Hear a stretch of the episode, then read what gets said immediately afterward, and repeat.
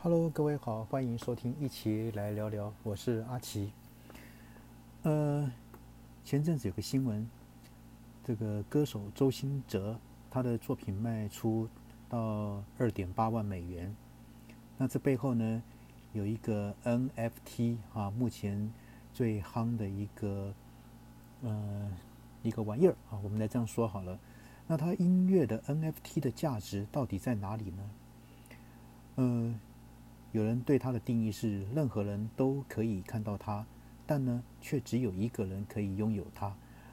啊，这个并不是指说可以让人又爱又恨的爱情哦，而是今年爆红的 NFT，就是 Non 啊 Fungible 啊 Token 这个什么非同质化的代币。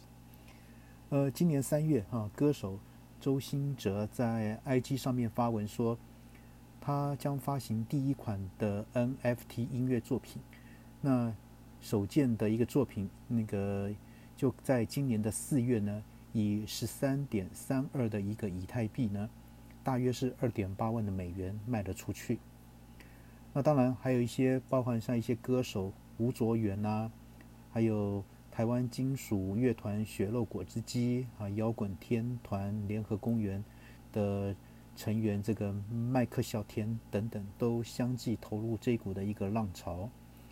简单来说呢，NFT 呢是透过一个区块链的技术，将音乐作品标记上独一无二、不可篡改的一个数位辨识码，储存在区块链上面，来确保作品的一个稀缺性跟可收藏性，并满足这个粉丝爱好者的一个收藏心理。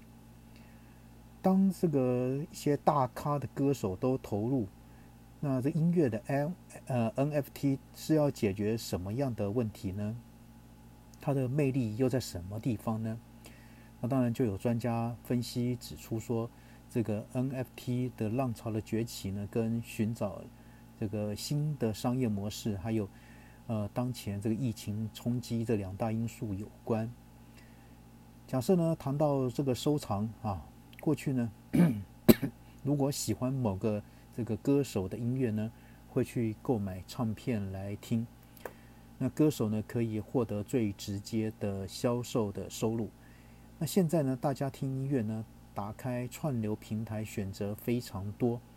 不过这个利润呢，还要分散给这个音乐厂牌啊、版权机构、代理发行商等等。而且每首歌被点击。创作者呢，平均只能获得约零点零三美元的一个利润，呃，明显的压缩了一个获利的空间。所以呢，在今年四月，包括了保罗·麦卡尼啊、凯特这个布须等等超过一百五十位英国的歌手，那就一起呢写了一封信给英国首相那强森啊，他们指出说，音乐创作者呢，过去可以从广播。赚取约百分之五十的收入，但是呢，现在在串流媒体上只能获得啊百分之十五。他们希望政府可以修法相关的一个法律，在新时代的挑战下呢，来保护音乐创作人的一个权益。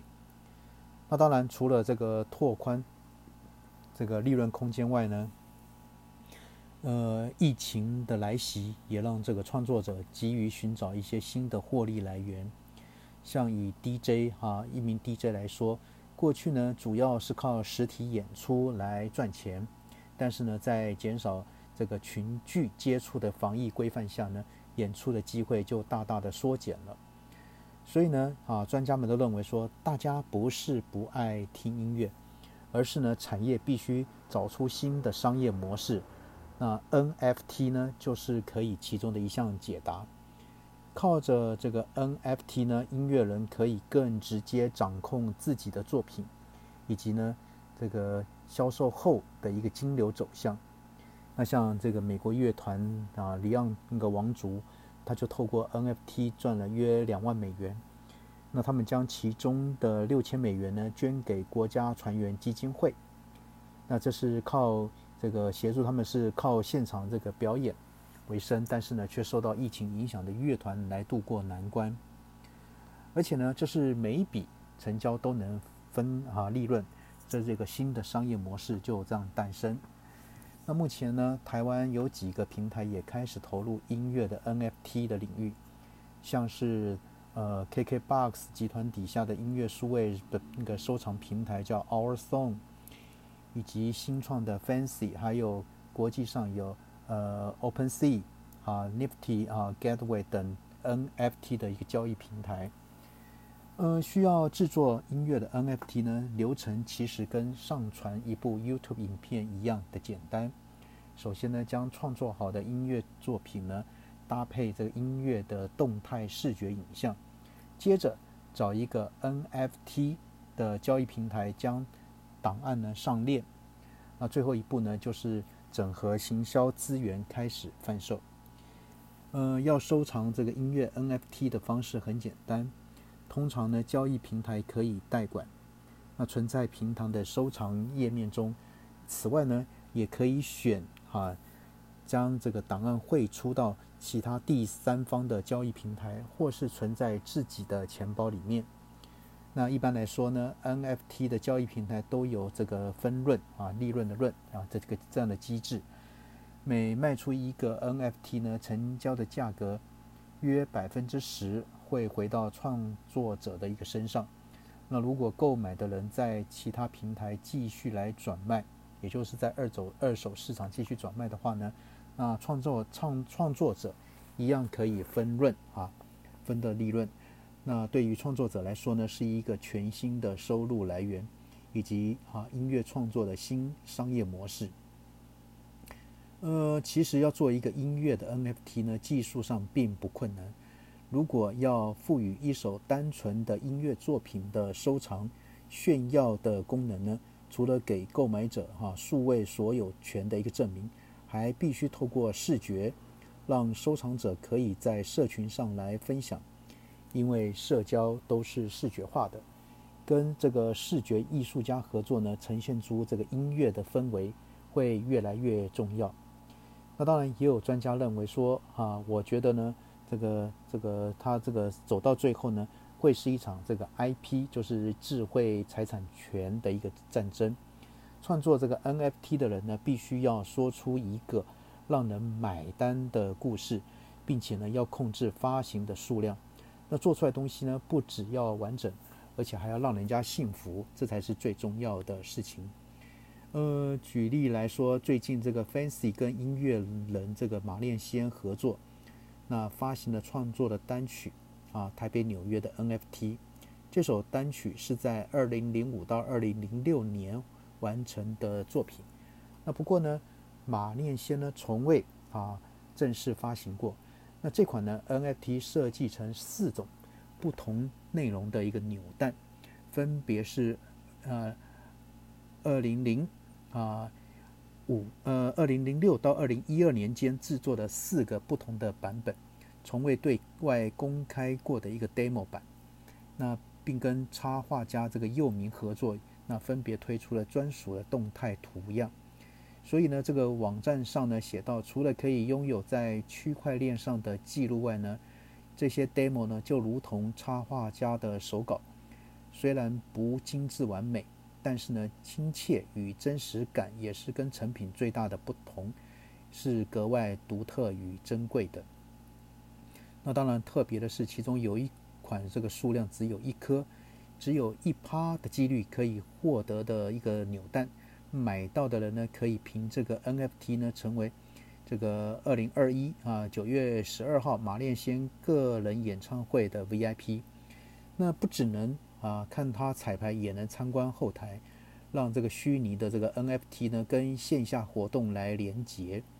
所以啊，专家就认为说 NFT 呢是一个入场券，会附加这些东西，能让这个主流大众呢更容易去接受 NFT。所以呢，音乐 NFT 的销售方式也有很多种。那其一是限量，像是以马念先发行的音乐 NFT 来说呢。就只有限量一百个，直到卖完为止。那第二个呢，就是限时，在一段指定的时间内来贩售，卖出多少呢？世界上就会有多少这款的 NFT，没买到就没了，不会设定总数的一个上限。所以呢，无论是哪一种方式呢，都是为了营造出所谓的价值感。所以呢，这个在分众的时代呢，每个创作都能有它的价值。所以音乐的 NFT 瞄准的那个 TA 所所谓的目标客群呢，有两类的人，一个呢就是艺人的粉丝，那第二个呢就是圈币的收藏家。呃，所以呢，以音乐的 NFT 来说呢，不需要让每一个人都懂得背后复杂的技术。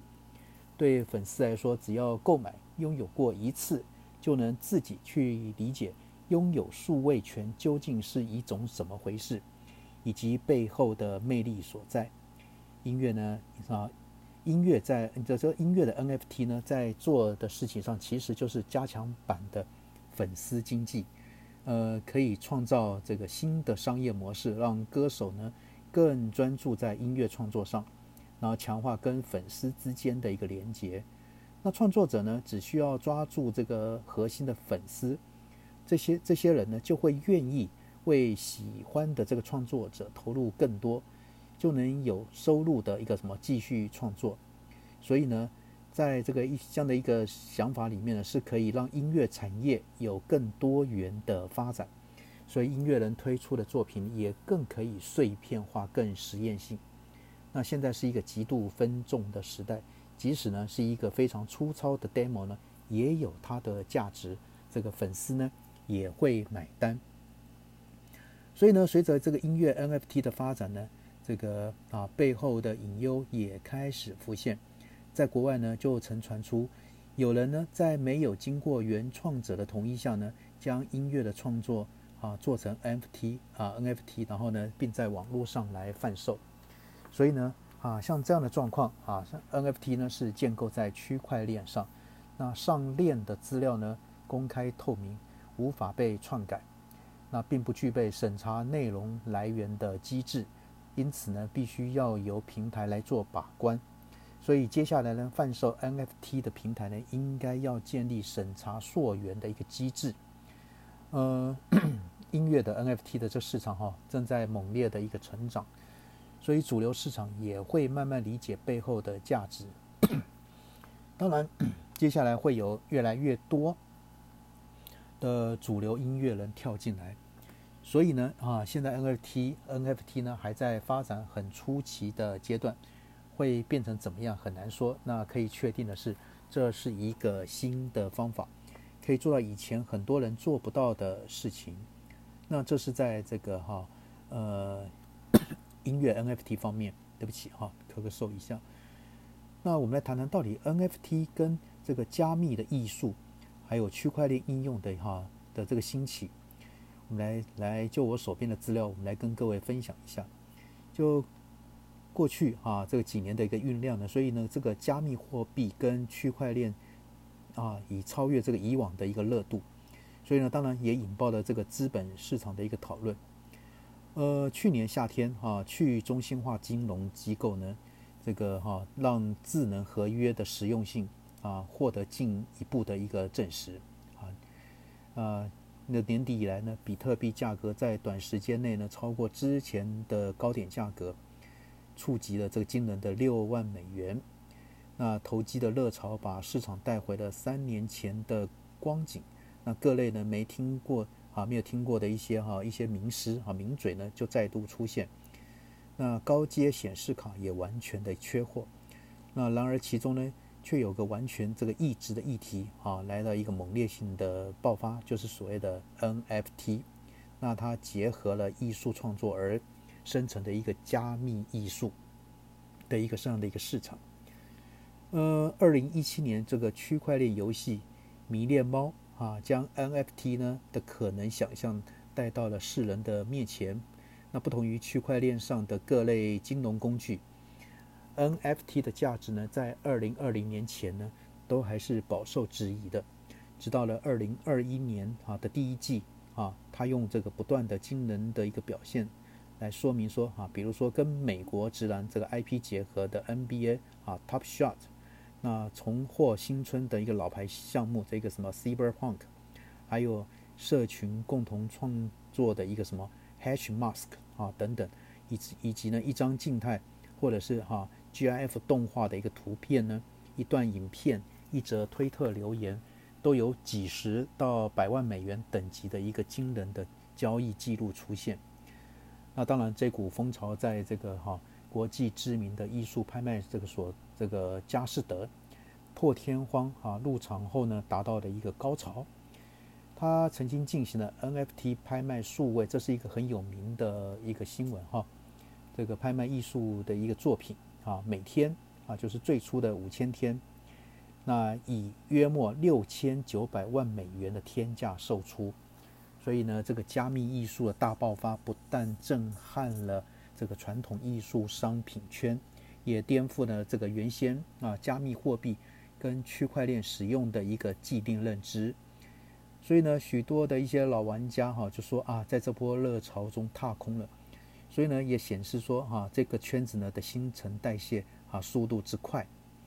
那到底加密艺术是什么呢？NFT 到底有什么样的魔力啊？那简单来说，可以把 NFT 呢视为是一种数位资料的所有权，把这个数位资料呢经过智能合约编写的铸造的过程呢后呢。会成为独一无二、可永久保存的数位资产。从这个数位艺术作品的角度而言呢，那它的所有权可以如同这个加密货币般啊，方便的转移交易，而且呢，不再需要传统像这个画廊、艺廊这种的一个第三方的机构的一个这个证书。那然而哈，这个动辄这个交易这个数百、这个数千万美金。数百万、数千万美金呢？NFT 如此惊人的价值到底是怎么来的？呃，疫情后呢，各种金融政策带来丰沛的一个资金土壤，啊，类似股票、加密货币的投机需求大增。那也同样因为疫情，让传统的哈传统的艺术圈看上这个 NFT 的潜力，那决心走出这个实体的一个展会，并推动线上这个艺术品的交易。那讽刺的是，在很长的一段时间内呢，这个投机炒作是许多这个加密货币跟区块链老玩家啊对 NFT 的主流观点。那然而呢，可以说艺术商品的特性是价值呢难以界定啊，这个行销跟炒作更是理所当然。当这个佳士得这个 NFT 呢拍卖大获成功之后呢？这个加密艺术这个新兴领域已经获得了啊初步获得了市场的认可，开始进入啊真的这个发展期。所以呢，直到现在，仍有人哈评价 NFT 如同二零一七年的 ICO 一样，九成九五都是垃圾。当然，也有人肯定 NFT 呢走出金融的局限，成为了真正的一个商品。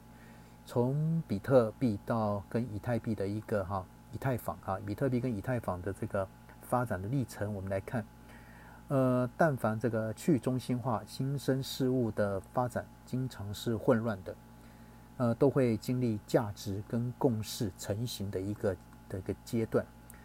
这个说，难道呢，我们不能说这个加密艺术跟 NFT 正在走这样的一个过程吗？举凡呢，像房地产这个权啊，房地产权的一个数位化。这个线上游戏宝物跨平台的一个交易活动，这个数位门票、证书，乃至这个 NFT 结合数位身份的议题呢，随着加密艺术啊引爆话题。以往呢，各种对 NFT 这个数位啊这个 资产的讨论呢，人们啊将再重新来重新定义。所以呢，由于很难评估这个基本面。那各种应用呢也尚未普及，在以往这个投资这个币与链常被这个笑为是一种信仰，那事实上这种说法呢远比玩笑更加的一个真实。所以呢，从这个黄黄金、白银、钞票、法币、比特币到现在的 NFT，这个交易媒介随着时代而进化。呃，不论是背后是艺术、信仰，或是对永恒的渴望，当然人们呢。能合作并开始交易，有理性不能完全解释的神秘呢蕴含其中。呃，所以上呢圣经上曾说：“因我们行事是啊为人啊是凭着信心，不是凭着眼见。”那所以呢，加密货币跟区块链的魅力呢，就在于它是能用一种仿佛开玩笑一般的现实，不断挑战我们对于啊价值的认知。那今天呢，呃，来跟各位我们来谈这个 NFT，它在这个加密这个艺术啊，不管是这个画或者是音乐上面的一些哈，目前的一些趋势。那当然，据我手边的资料，我们来这样谈。那当然，每个人有每个人的看法。啊，仅提供参考，呃，那在这边呢，也不代表说是各位一定鼓励说各位一定要去从事这个 NFT 这方面的这个这个内容，呃，好，那今天呢，先跟各位我们谈到这边，我们再聊喽，OK，拜拜。